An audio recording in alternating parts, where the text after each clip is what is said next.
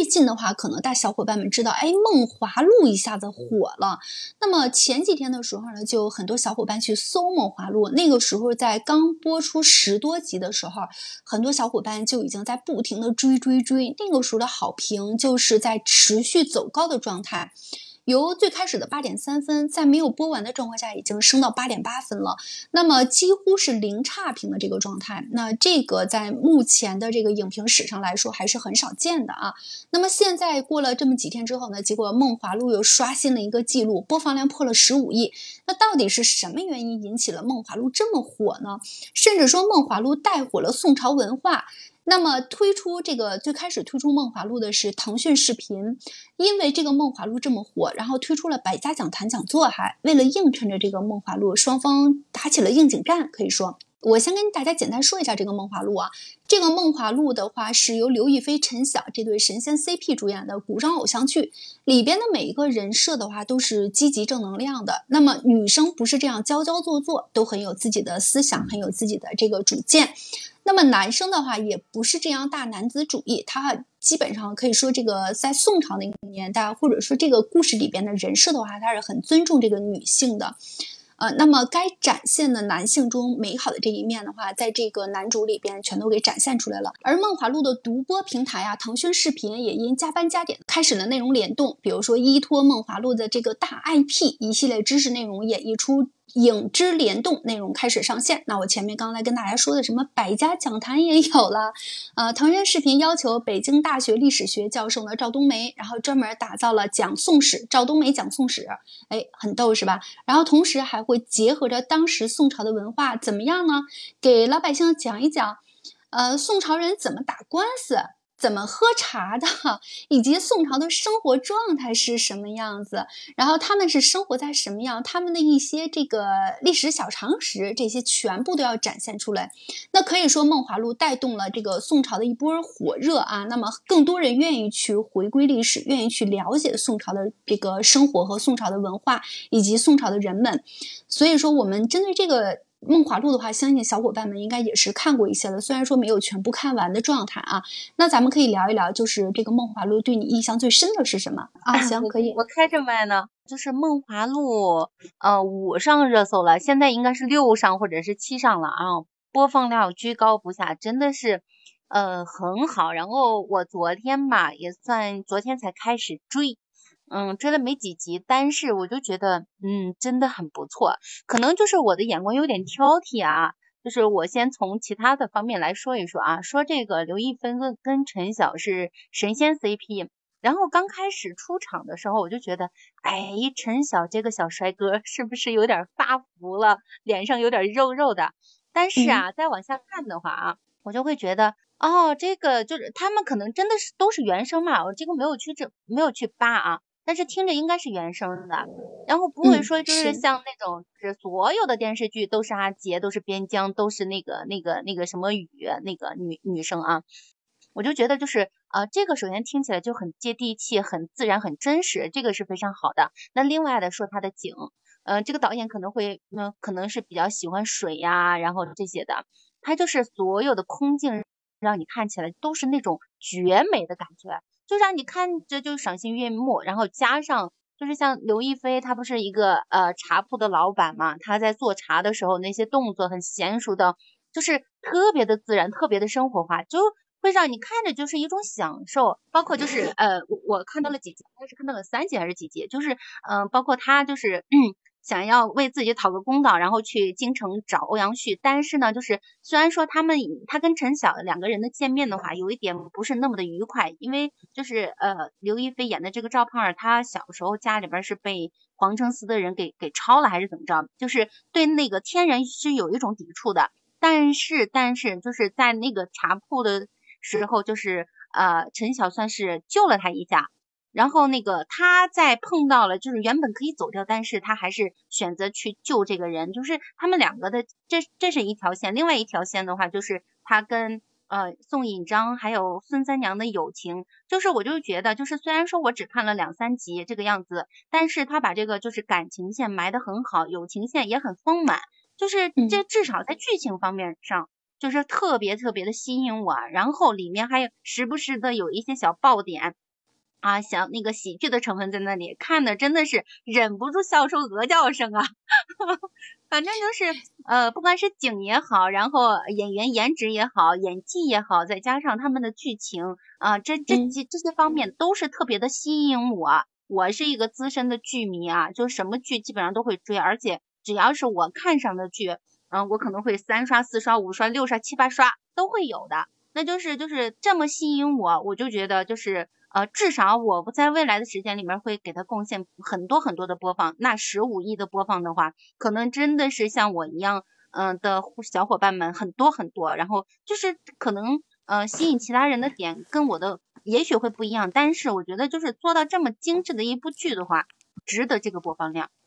是的，我也贡献了播放量。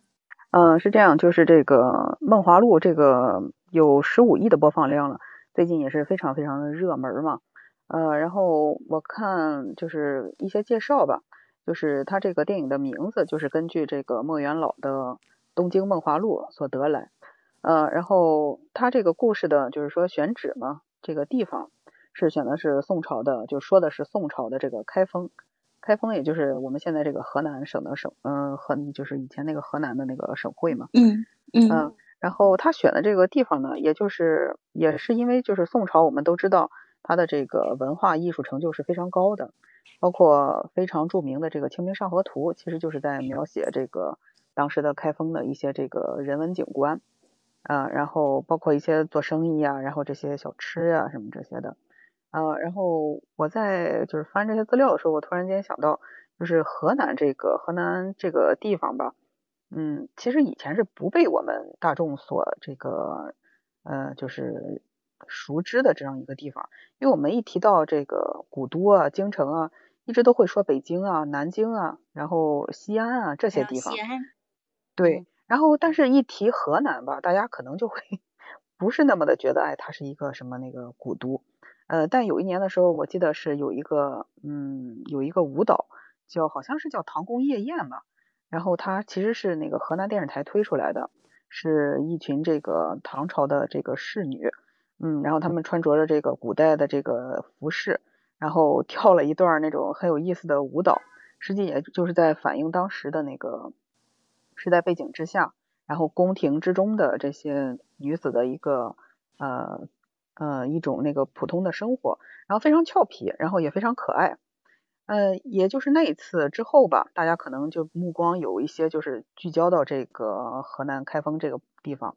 呃，然后包括这个东京梦华录的，呃，不是，包括这个梦华录的这个热播吧，我觉得可能是让大家重新认识了这个古都，然后重新认识了这个开封，然后也是重新认识了这座城市，呃，然后这部剧呢，它其实嗯说的是三个女三个女女性吧。然后她们是在这个遭受到这个感情的创伤啊，或者说是生活的这个遭遇之后，呃，这个就是嗯，重新的，就是三个人，嗯，经过这个努力吧，就是也也有之间的这个友情，然后就就是说重新站起来的这么一个故事。嗯，其实他一呃有很多人会去说啊，她是一个独立女性啊，什么这个女呃女性又又怎么样的这个。嗯，一个故事吧。但是我其实看到的呢，其实更多的是从文化的方面，因为我当时看到那个刘亦菲有一个造型嘛，她是在船上划着船，然后穿着一身那个宋朝的这个呃，我们现在可以叫这个汉服吧，嗯，很漂亮，对，很漂亮，然后很很很干练，因为刘亦菲她有这个神仙姐姐的称号嘛，她其实本身的颜值是很美的。啊，然后再配上这个古典的这个这个环境和妆妆容吧，还有服饰，让他就是感觉就像是这个古代的人远景重现的这种感觉。嗯，对。哎，然后但是其实呢，我从他这个，嗯，我从他这整体的这个造型啊，包括这个剧情之中呢，其实我看到的更多的是什么呢？就是一种我们中华，就是我们汉民族的这种。文化自信就是越来越强了，然后包括我去看他，呃，划船啊，还有这些，呃，还有柳岩他那个在饭馆里那些，呃，活动呀什么的，然后我突然间其实想到了那个以前特别热的一个人物叫李子柒，李子柒其实她就是一个嗯二十几岁的小姑娘嘛，然后她也是一个我们看上去啊，就是她是在一个乡乡野山间，然后自己在那儿呃做点吃的呀，做点什么这种嗯很很乡村的一件事情。但其实李子柒她在这个国际上的这个呃认知程度是非常高的。然后呢，很多外国人其实不认识别人，但是他认识李子柒。然后李子柒在推动这个我们这个汉文化的方面，其实做出了很大的贡献。嗯，然后我去看这个《东京梦华录》呢，我就不知道为什么就总是联想，就将两个呃事情就联系在一起。嗯，就我们的现在呢，越来就包括我们的电视剧啊，还有我们的呃一些文学作品里面，它不再仅仅停留在就是对这个，比如说这个后宫啊，对这。这些这个帝王呀、皇妃啊这些故事的描写之中，就不再就是纠缠于这种宫斗剧里面，然后反而是慢慢的呢，开始走向这个呃大众文化，开始去挖掘一些这个人，就是人内心之中的一些呃这种独立性，然后尤其是她还是个女性嘛，然后也包括他们那个背后的一些文化呀、一些常识呀。这些方面的挖掘，其实我觉得这个对电视剧创作或者电影创作来说是一件非常好的事情。嗯，也让大家就是重新焕发了对这个城市的一个认知。呃，我也是看到这个电视剧之后呢，我想到就是以后如果有机会的话，可以去这个开封啊，那个去看看。嗯，是觉得是挺好的一个古呃旅游城市吧。好的，你又给河南做了一把广告啊，去河南全体人民感谢你。最起码就是这个电视剧这一点上是非常成功的，对不对？对对对对。哎，有一个梗是什么呢？据说以前不是我们说那个肯德基是 KFC 吗？那个开说它是开封菜，但是现在现在有可能说我们我们说 KFC 就是开封菜了。啊哈，对对对，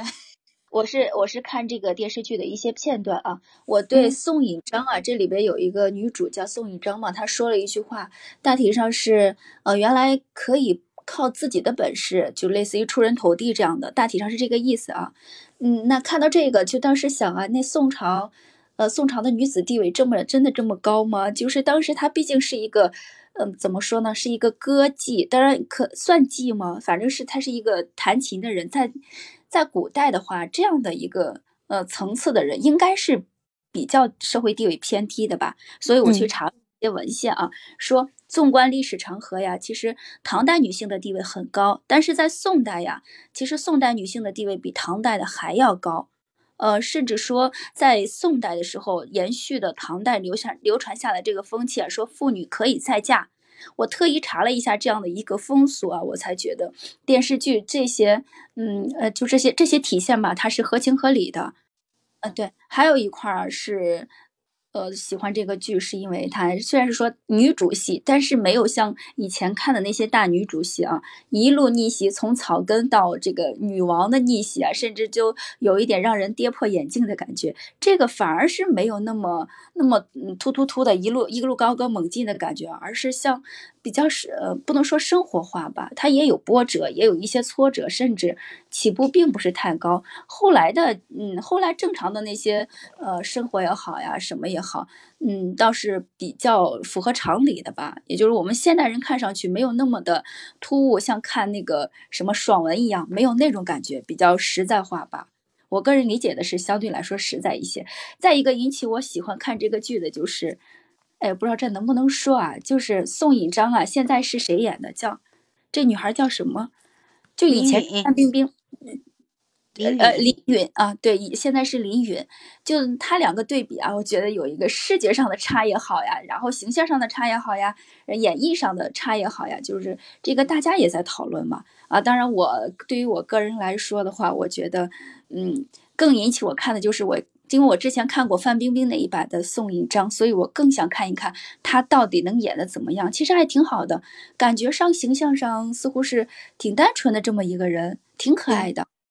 对。还还有喜欢这个《梦华录》的其中一点啊，就是我觉得好像是没有加那么重的滤镜啊。因为之前看其他的古偶也好，现现代的偶像剧也好，重重的滤镜，脸上一点点毛细孔都没有。别说法令纹眼大了，什么都没有。但是你看现在这个剧里，陈晓他是有一点点那个眼袋啊、眼沟啊还是什么，看的比较清楚哈。你看柳岩，她那个不管是眼袋也好，她那个皱纹不是皱纹，就是哭起来的皱纹也好，眉头皱起来那个所有的脸部的构造啊、结构那个都纹理啊都非常清晰。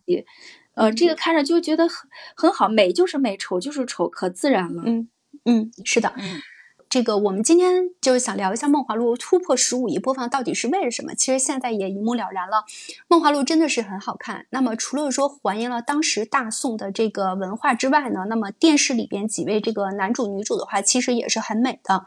而且他们没有做作，把这个人物性格，那么导演要求的这个性格展现的也是淋漓尽致。那么不焦躁，而且呢也是怎么来说呢？就是男女主之间搭配的话，我觉得也是很。很默契的啊，让你看上去之后就觉得看了又想看的感觉，因为完美的再现了大宋春节的庆典。根据《梦华录》记载中描绘的场景呢，真实还原了北宋过年时朝廷的风貌，为玩家打造了一个完美还原的大宋春节庆典。这个是什么呢？就是因为根据这个《梦华录》，然后结果还推出了一系列的网游游戏。你说它到底有多火吧？这个网游叫武侠网游，叫逆水寒。所以我们说这个《梦华录》火是必然的。它同时还带动了一些其他的这个产业链。所以说，这个《梦华录》的话，是在中国正兴起一场文艺复兴的运动，领衔的正是因为这个《梦华录》引起，呃，推出的这个网游叫《逆水寒》，表示这款游戏中展现的北宋文化氛围，让年轻人开始磕上了北宋历史，甚至引起了全民考古的热情，都是因为这个《梦华录》这个电视剧带动下，所以引起的。我们爱看《梦华录》，更是喜欢看《梦华录》里边的这个真实的北宋场景文化的展现，同时也是喜欢看里边的人设。然后同时更是喜欢看里边的这个故事情节，所以说让你看上去看了又爱看的原因真的是这样。我相信我们在直播间的每个小伙伴都是这十五亿播放量里边以其中的一个贡献者。这部影片在还没有播完的时候节节高升的状态，评论的话也是这样，几乎没有差评的这个状态，所以我们相信它还会这样持续高评下去的，也期待《梦华录》还能创出更高的新高，好吧？好，那感谢小伙伴今天跟我们来聊这个呃《梦华录》突破十五亿，我们下期节目见。